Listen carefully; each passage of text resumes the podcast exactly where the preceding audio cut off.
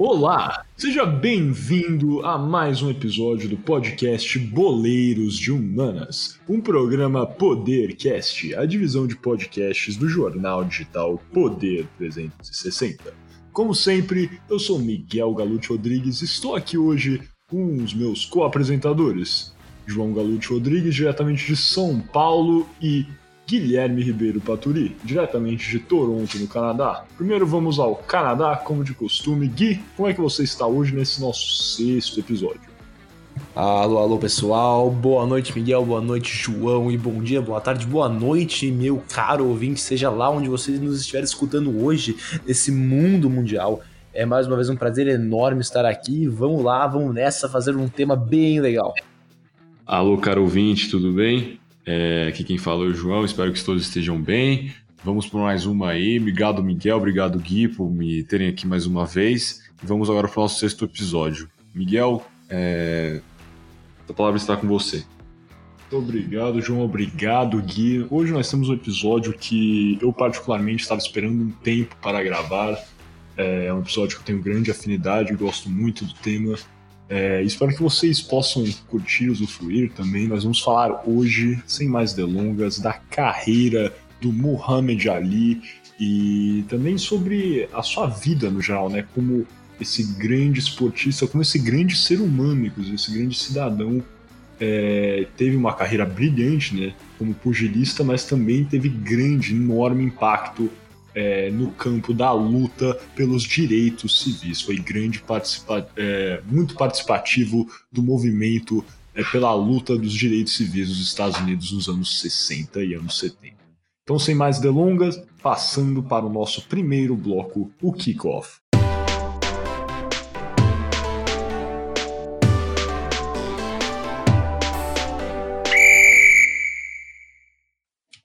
Entrando então no nosso primeiro bloco, o Kick Off. Lembrando que você está ouvindo o podcast Boleiros de Humanas, um programa Podercast, a divisão de podcasts do jornal digital Poder 360.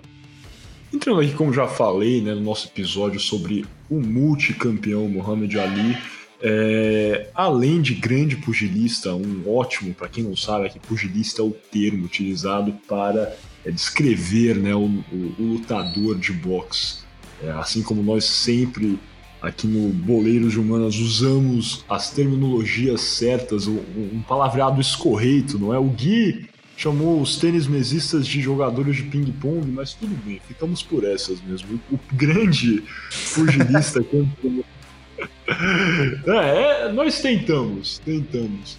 Só uma mas... intervenção aqui.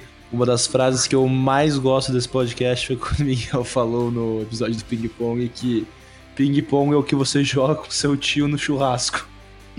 É isso aí. E tênis, tênis de mesa é o que o Goiama tem várias medalha, medalhas pan-americanas. Lembrando que eu sou grande fã do tênis mesista Hugo Goiama.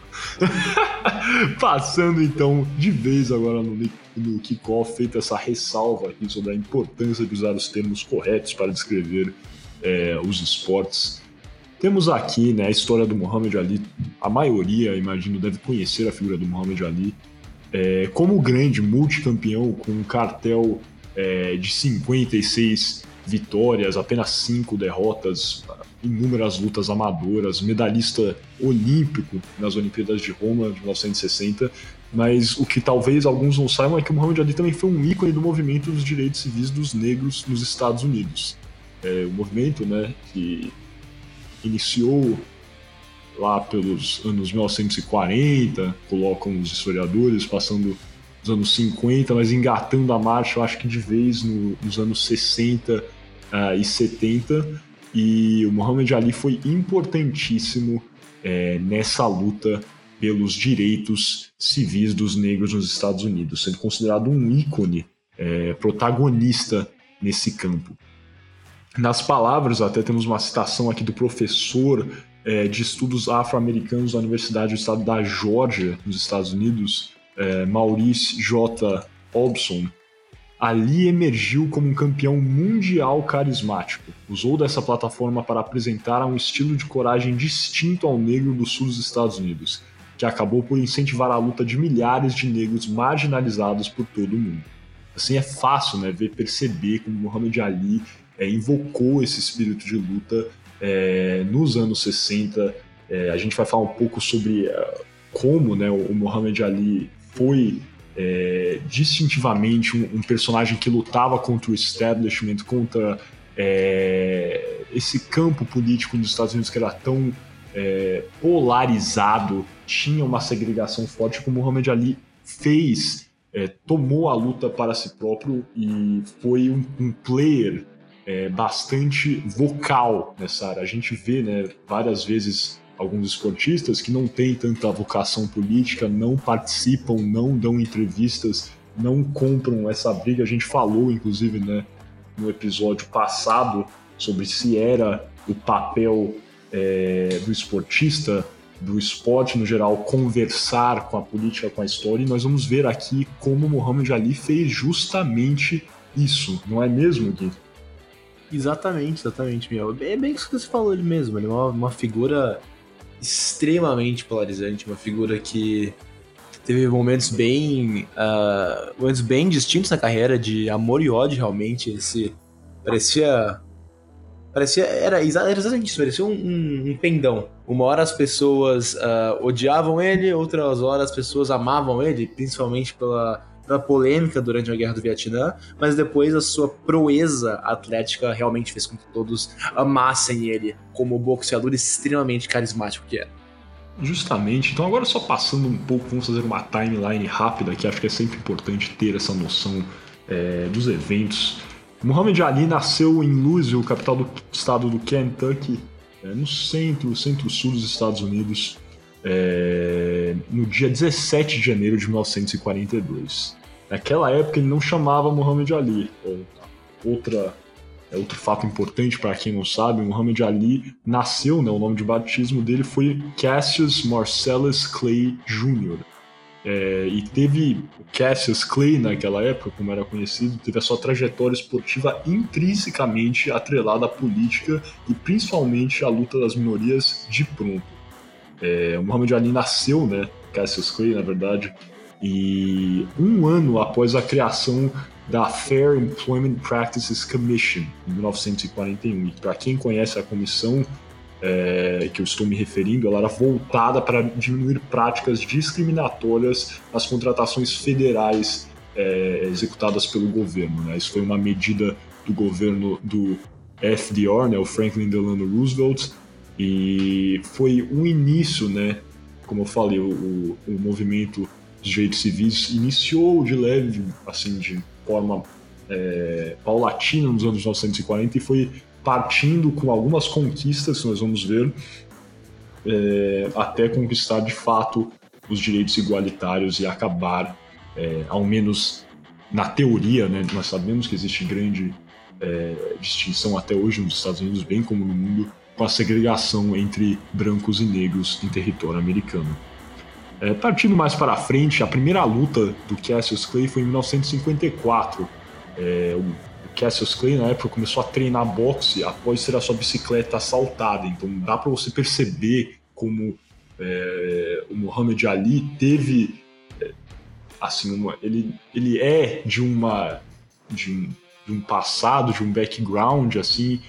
É, do, dos subúrbios, né, de fato, de Louisville, ele teve é, na sua vida a presença do crime foi algo que tocou ele, né? Ele começa, ele entra no box por causa de um, um assalto que ele sofreu e é até interessante parar para pensar aqui que o primeiro treinador dele foi um policial, o agente policial Joey Morton, que também treinou outro campeão mundial, o Jimmy Ellis. Foi o primeiro treinador de Muhammad Ali. Naquela época, é, como já toquei aqui, era a época da segregação forte nos Estados Unidos, 1950. Então não eram todas as academias em Louisville, uma cidade do centro-sul, né, no Kentucky, é, que aceitavam é, é, esse treinamento entre de, de, boxeadores negros e brancos na mesma academia. Eram somente algumas academias. E essa, a Columbia Gym, que foi aonde Muhammad Ali começou a treinar, que hoje em dia faz parte do complexo esportivo da Universidade Spalding, era uma das únicas academias que aceitavam os treinos integrados. E em apenas seis semanas de treino, o Muhammad Ali já venceu a sua primeira luta, obviamente amadora naquela época. Em 1954, o Muhammad Ali ainda não era formado, não poderia integrar as lutas profissionais. Então, assim, você pode ver como o Muhammad Ali, de, desde pronto, teve né, essa presença é, da segregação. Ele morava em, em Louisville, uma cidade do sul dos Estados Unidos, ele pôde viver, vivenciar isso, essa diferença que existia no tratamento. E ele sempre falou que essa figura né, do treinador dele, o Joey Morton, o, o agente policial que também era é, grande defensor dos direitos civis dos negros, apoiou Muhammad Ali, que foi importantíssimo né, no advento dessa carreira vitoriosa dele. E em 1954, vale aqui outra ressalva, é o mesmo ano é, onde temos o julgamento do caso Brown versus Board of Education, né, pela Super, Suprema Corte dos Estados Unidos, que é um, um leading case, né, para quem não sabe, é um, é um caso paradigmático que determinou o término, ao menos em teoria, né, de novo, da segregação nas escolas públicas nos Estados Unidos. Para quem não sabe, nos Estados Unidos, né, tínhamos a segregação, onde teríamos umas escolas baseadas nas, nas etnias, né, uma segregação onde as escolas de brancos, existiam escolas para brancos e escolas para negros.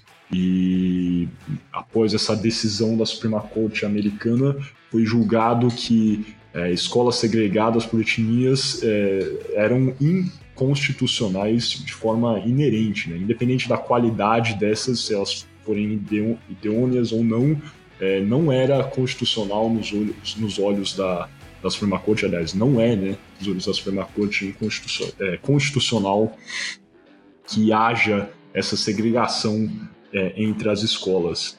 É, e tudo isso ocorrendo né, conforme o Muhammad Ali ia crescendo e iniciando a sua trajetória no boxe. Em 1955, nós temos o boicote da Rosa Parks, né, o boicote de Montgomery, no Alabama, onde também devem conhecer é, a história da Rosa Parks, que se recusou a doar, né, a dar o seu assento é, na frente do ônibus para um indivíduo branco. É, ela sentou na frente e com isso houve o, o boicote né, em Montgomery do transporte público e após outra decisão é, paradigmática da Suprema Corte americana, esse, dessa vez o leading, o leading case Broder versus Gale, é, esse também julgou as leis de segregação no transporte público do Alabama como inconstitucionais. Então você pode ver né, que nesses, nos anos 50, como eu ia falando, houve né, esse advento é, do, dessa luta mais empoderada, né, para empoderar, é, para conquistar, na verdade, os direitos civis dos negros nos Estados Unidos, e Muhammad Ali ia crescendo, iniciando a sua trajetória no boxe nesse ambiente. Já em 1959, o Muhammad Ali vence o tradicionalíssimo torneio nacional das luvas de ouro, o Golden Gloves, que junta os campeões amadores regionais e eles competem pelo título nacional, título conquistado em Chicago, onde o Muhammad Ali também venceu o título nacional na categoria meio pesado da União Atlética Amadora. Os dois títulos ele chegou a vencer no ano seguinte. É, já em 1960, o Muhammad Ali foi competir nas Olimpíadas de Roma, não foi, Gui? Qual foi o resultado disso? Alguma. Vocês aí que não conhecem a história, eu já falei que ele foi medalhista olímpica, mas não tinha outra, né?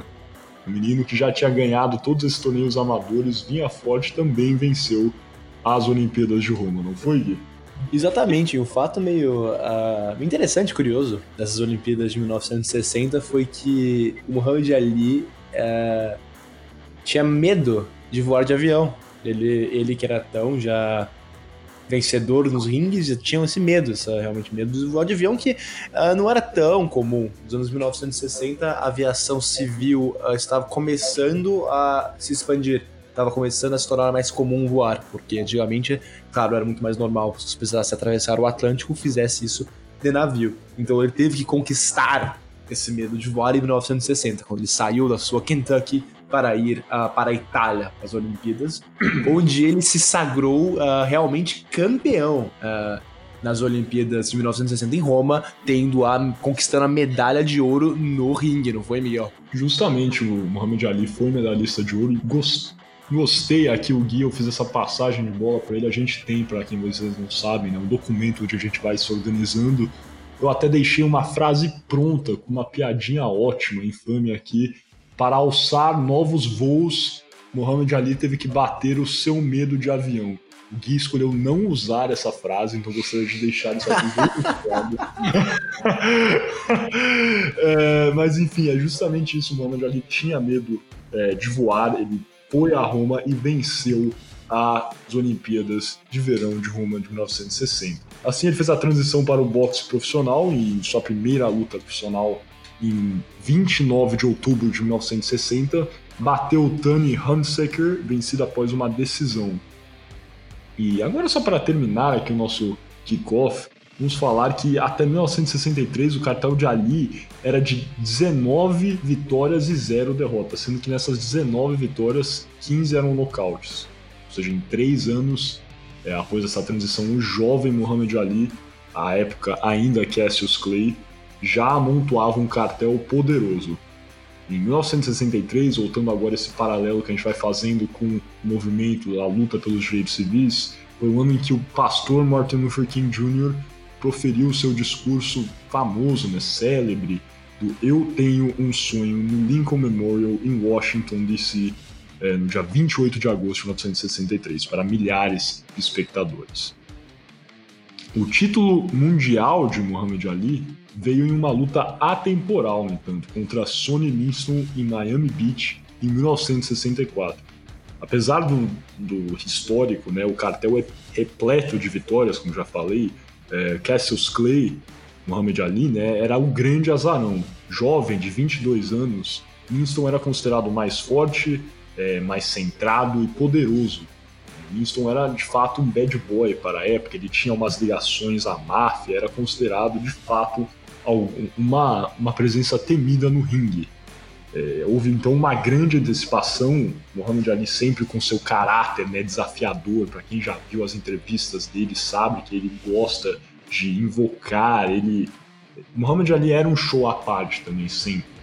E na hora da encarada clássica também, ele transformou a, as frases utilizadas é que Muhammad Ali, o Cassius Clay, transformou aquilo num, num circo. Né? O jovem que estava tentando é, tirar o trono do Sonny Liston foi lá e estava basicamente atordoando o grande campeão. E, e foi justamente isso. Apesar do Cassius Clay ser o grande azarão, ele venceu a luta por ser simplesmente mais rápido. É, a vitória ocorreu em sete rounds, é, em um nocaute técnico, e foi aí que, após ele se mover rápido, né, o, o Winston de fato era mais forte, mas o Muhammad Ali era muito rápido. Foi aí que ele proferiu a frase é, icônica, vários devem conhecer essa frase do Muhammad Ali, voe como uma borboleta, ferroe como uma abelha, que era justamente isso, a tática, né, a técnica que ele usava para vencer as suas lutas. O Muhammad Ali se movimentava é, esquivava e, e proferia os golpes precisos para vencer a luta. E nesse mesmo ano, né, 1964, que Muhammad Ali conquistou tão desejado cinturão é, dos pesos pesados é, no boxe, é, apenas com 22 anos, foi o ano que houve o atentado do, do grupo extremista Ku Klux Klan a uma igreja em Birmingham, no Alabama, que após culminar na morte de mais de 20 pessoas, é, houve a promulgação do Civil Rights Act, diploma que tornou ilegal qualquer discriminação lastreada na etnia, religião, gênero ou nacionalidade nos Estados Unidos. Então podemos ver né, que toda essa trajetória do Muhammad Ali, desde seu nascimento em 1942 até o seu primeiro título em 1964, ocorreu de forma paralela com esse um movimento dos direitos civis nos Estados Unidos. Então é, é inteligível como Muhammad Ali vendo de uma,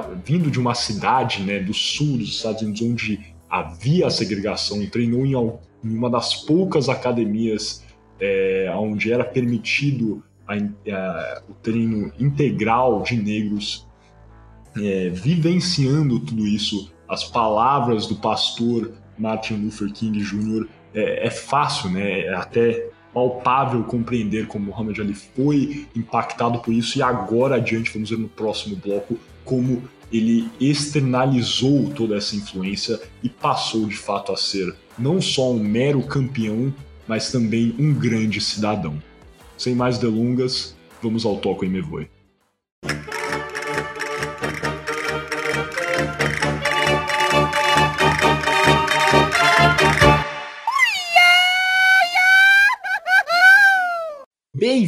Volta ao, ao, podcast Boleiros de Humanas, agora passando para o bloco Toque Me Boi. E lembrando mais uma vez que você está ouvindo o podcast Boleiros de Humanas, um programa Podercast, a divisão de podcasts jornal digital Poder 360. E hoje no nosso Toque Me Boi vamos falar sobre uh, como o Muhammad Ali se converteu a, ao Islã, sobre a sua resistência à guerra do Vietnã, a sua volta aos ringues e a, a reconquista do título mundial.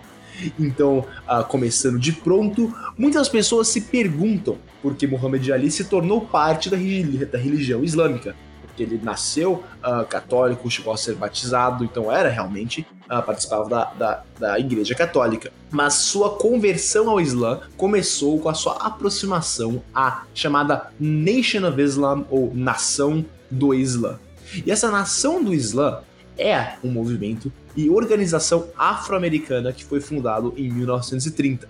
Essa organização é conhecida pelos seus ensinamentos que combinam elementos do Islã tradicional com ideias do nacionalismo negro.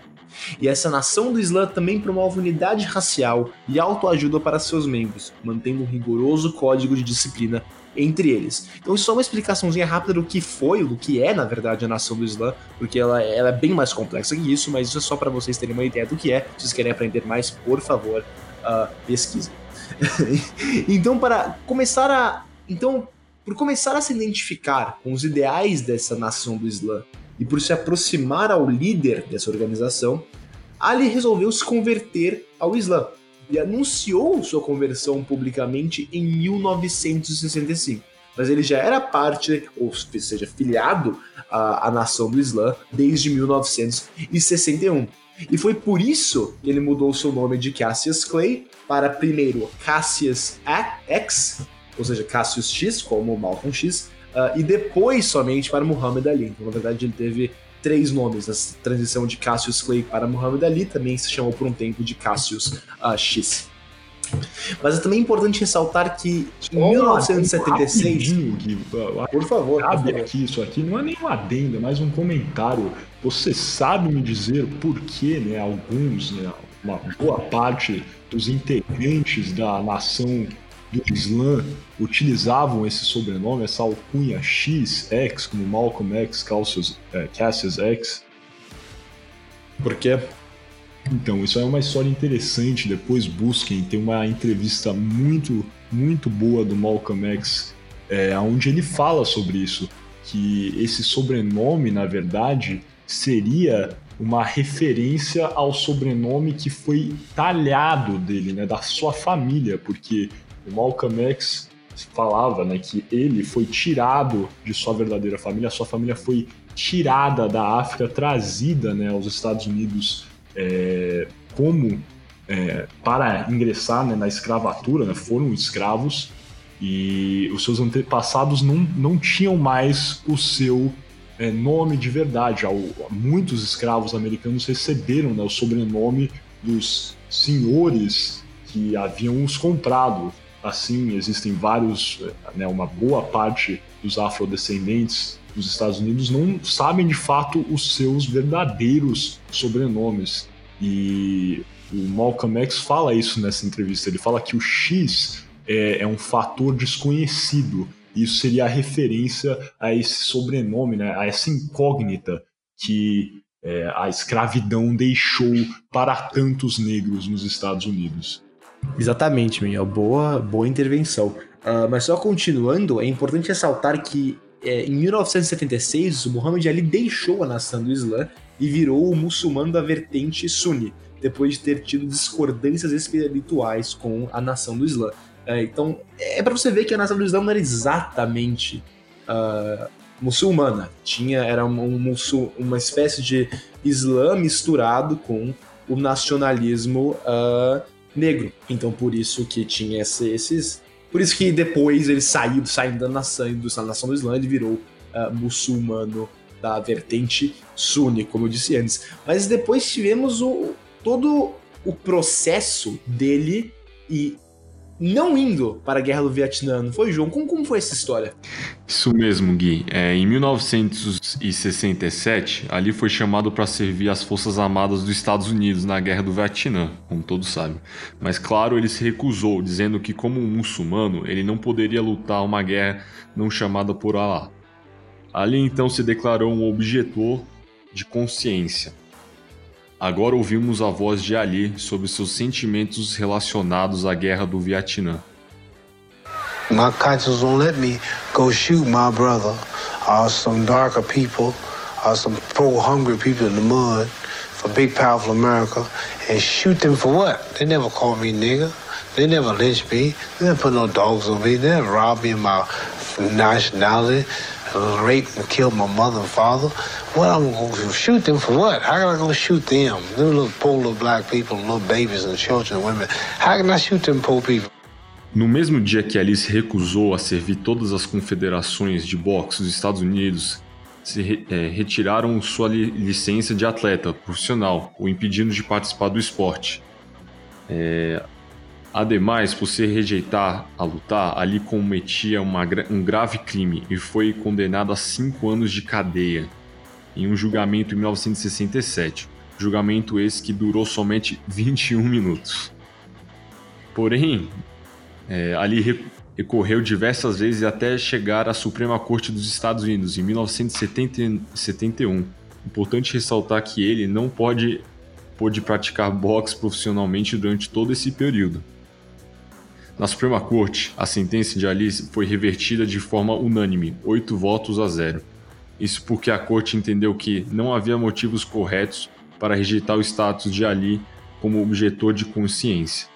É, e o que, que aconteceu depois do julgamento, Gui? Você pode nos falar?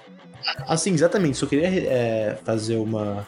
Ressaltar, na verdade, para quem não sabe, que um objetor de consciência, um termo meio esquisito, vem do inglês uh, conscientious objector, algo assim, que quer dizer basicamente alguém que, uh, por motivos de ser pacifista, por exemplo, ou anti-militar, uh, não vai participar, participar de armado, como numa guerra, uh, por exatamente por ser um pacifista e não acreditar naquele conflito, ser contra aquele conflito. Mas geralmente isso você tem que fazer alguma outra coisa, ou seja, talvez ter um, um cargo público, uh, voluntário, talvez numa fábrica, mas sim, isso que é um objetor de consciência. Mas isso mesmo, João explicou exatamente isso, belo resumo. E, e, e, foi depois desse julgamento da Suprema Corte, só depois de três anos, esse julgamento da Suprema Corte foi em 71, e ele foi condenado em 67. Então, depois desses três anos, as confederações de boxe dos diversos estados americanos novamente concederam a licença de atleta profissional de boxe para o Ali. Isso fez, como eu disse, que ele pudesse voltar ao ringue, ao ringue depois de três anos parado. E na sua volta às lutas, Ali enfrentou Joe Frazier. E essa luta foi chamada de a luta do século devido à animação geral com a volta de Ali e pelo fato de que ambos os boxeadores nunca haviam perdido uma luta profissional. Então eram ambos undefeated. E foi sim, essa, essa foi sim uma grande luta, fazendo jus a toda essa animação em volta dela. Com Ali sendo nocauteado no 15º round, mas se levantando novamente depois de 3 segundos. Mas mesmo assim, Ali perdeu o confronto por decisão unânime dos jurados, e dessa maneira sofreu sua primeira derrota profissional.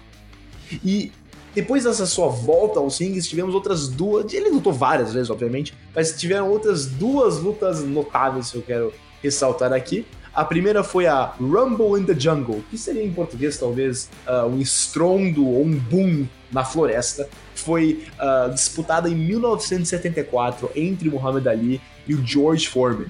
É, e foi disputada essa luta no, em Kinshasa, no Zaire, que hoje é a República Democrática do Congo.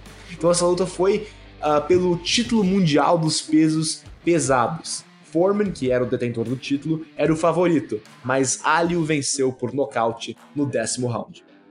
E a segunda luta que eu quero ressaltar é o Thriller in Manila, que em português seria o, o show ou suspense de Manila. Então, nessa luta que foi disputada exatamente na capital uh, filipina de Manila, Ali mais uma vez enfrentou o Joe Frazier, que desafiava agora o Muhammad Ali pelo título mundial. Depois de 14 rounds, Frazier não conseguiu voltar para o 15 por ter ambos os olhos tão inchados que ele não conseguia abrir eles.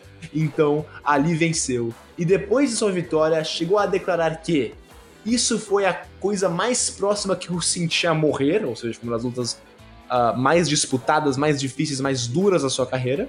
E também chegou a dizer que Frazier, Joe Frazier, seria o melhor lutador, de, o maior, na verdade, lutador de todos os tempos ao meu lado. Então ele chegou a colocar o Joe Frazier uh, no, no, mesmo patamar que ele, que era uma coisa que ele, ele não fazia muito. Se chamava sempre de eu sou o melhor, eu sou o maior boxeador. Então foi realmente uma atitude bem uh, diferente, até humilde, digamos assim, uh, pelo, do, pelo lado do Muhammad Ali. Mas então, ah, com, com essas histórias, uh, passamos agora para o arremate.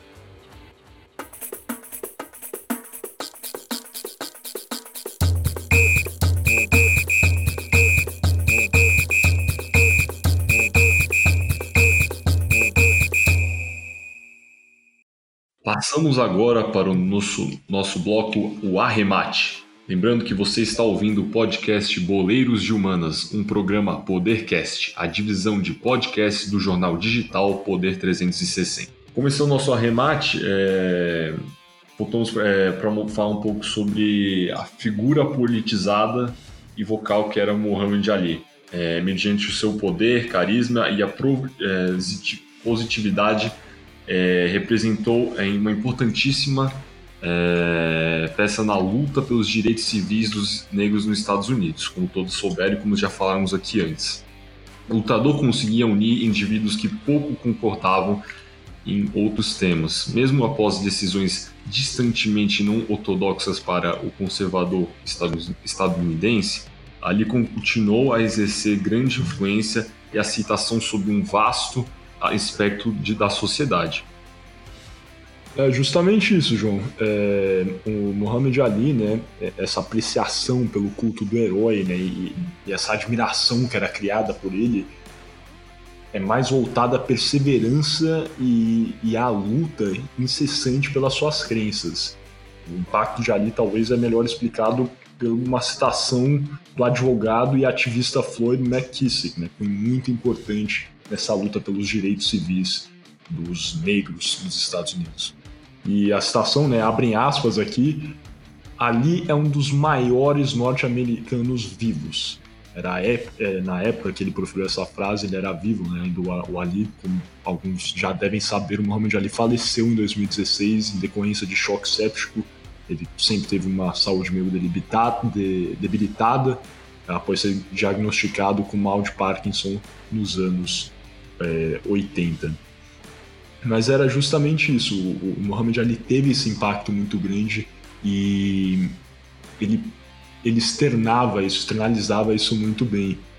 Ele, por mais que algumas pessoas, né, ele teve uma, sempre teve uma aceitação até bastante é, positiva, claro, nos, na parcela dos negros dos Estados Unidos, mas apesar de ter alguns períodos com alguns, alguns declínios, o Muhammad Ali também teve grande aceitação, sempre uma boa aprovação dos brancos, é, que apesar de alguns serem é, conservadores, a favor de práticas horríveis como a segregação, condenáveis, é, o Muhammad Ali, por ser uma pessoa que sempre lutava pelo seu, pelos seus ideais e, e buscava sempre agir em sã consciência era algo que, que sempre foi é, bem valorado pela sociedade americana, de acordo com grandes é, estudiosos, historiadores. E é, acho que isso aqui tem grande reverberação né, e, e, demonstra como o Muhammad Ali era admirado por também uma grande parte dos ativistas de direitos civis é, nos anos 60, que fala um pouco sobre a nação do Islã, né, grande pensador, grande parte é, o, Malcolm X, Malcolm X, como já falei também, em sua célebre autobiografia, é, citou ali, vamos novamente aqui abrindo aspas, é, ali capturou a imaginação da integridade, do, da interidade, desculpa, é, do mundo negro. Ou seja, aqui vemos como o, o Malcolm X acreditava né, que Muhammad Ali tinha esse poder, tinha essa grande aceitação, essa grande é, valoração positiva pelo, é, pela comunidade é, dos negros nos Estados Unidos e como ele era visto como uma figura impositiva é, na sociedade e, e, de fato, nessa luta né, pelos direitos civis nos anos 60. Em 1968, um ano antes de ser brutalmente assassinado, é, durante o período em que Ali foi suspenso do boxe, o pastor Martin Luther King Jr. saiu em sua defesa, afirmando que, é, abrem aspas novamente, Ali está deixando de ganhar milhões de dólares somente para defender seu ponto de vista e sair com sua consciência limpa.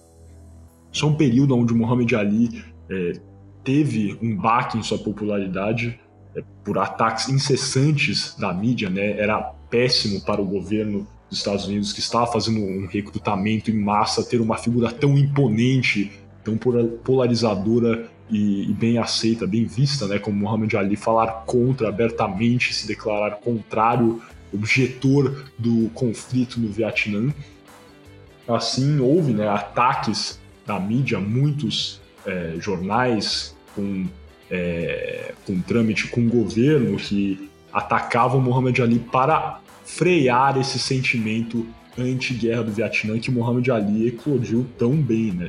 Demonstrou isso, ele foi de fato uma das figuras anti-guerra do Vietnã no final dos anos 60.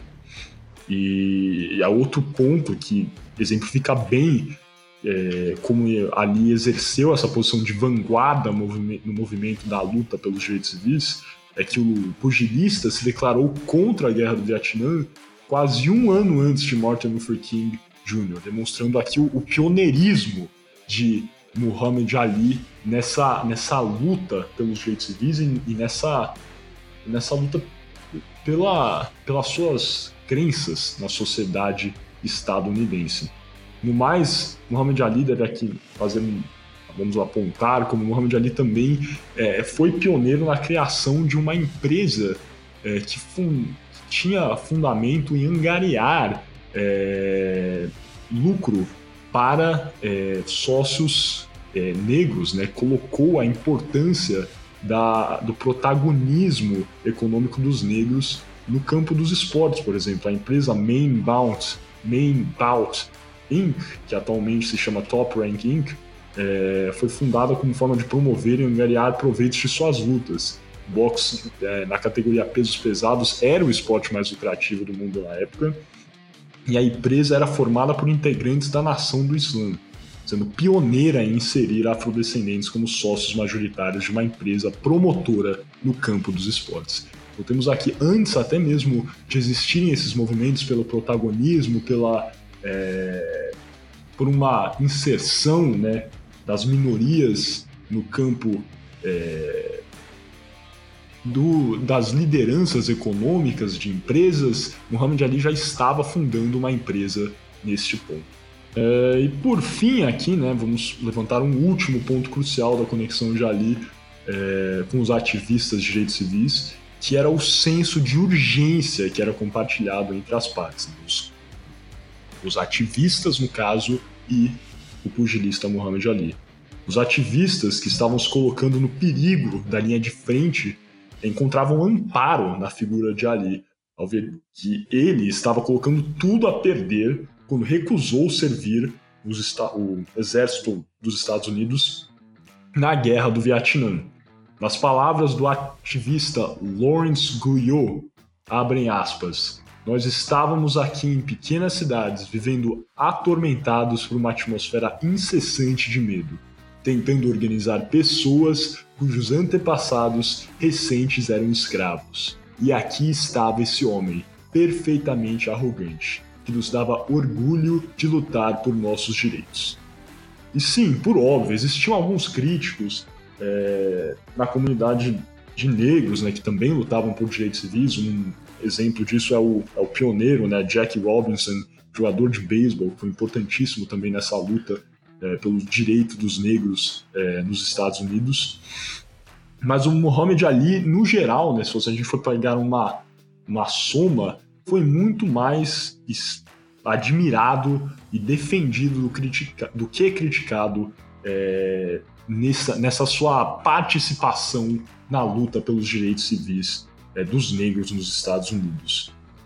Houve, né, como eu já falei, alguns períodos onde teve um declínio na popularidade do Muhammad Ali, principalmente é, na, no, no no, na, com relação à, à, sua popularidade entre os brancos americanos. No entanto, Muhammad Ali sempre foi, sempre será uma figura impositiva dessa luta, persiste até hoje pelos direitos igualitários dos negros, não somente nos Estados Unidos, bem como no restante do mundo. E com isso chegamos ao fim do nosso arremate, né? Mais algum ponto para levantar, João, Gui, alguma coisa a mais? Não, acho que a gente cobriu tudo muito bem, eu não alguma tenho mais coisa, nada João? a declarar. Concordo plenamente com o Gui. É, explicou muito bem essa parte, eu uma parte aí, Miguel. É, Gui também foi muito bem. Vamos lá. Então, com isso, fechamos aqui a nossa primeira parte do episódio número 6 do podcast Boleiros de Humanas, programa Podercast, a divisão de podcasts do jornal digital Poder 360. Espero, como sempre, que tenham gostado esse tema que, para mim, eu tenho um grande carinho pela história do Muhammad Ali, é o meu esportista é, predileto, juntamente ao Rogério Ceni. então, tenho enorme carinho pela história do Muhammad Ali. Sei com certeza que não conseguimos tocar em todos os pontos. Alguns que também são fissurados no Muhammad Ali vão reclamar nos comentários, falar que faltou, falar alguma coisa, não tocamos em tal ponto. Mas nesse nosso projeto que estamos fazendo aqui, eu acho que fizemos isso bastante bem. E para quem tem mais interesse em saber um pouco de trivia é, ou ouvir um debate sobre é, a participação do Muhammad Ali e né, o impacto nos direitos, na luta pelos direitos civis dos negros nos Estados Unidos. É, temos depois, né, se vocês quiserem ouvir a segunda parte do sexto episódio, fiquem, cliquem no próximo link e escutem essa segunda parte. Como sempre, muito obrigado por terem participado dessa nossa exploração e até a próxima.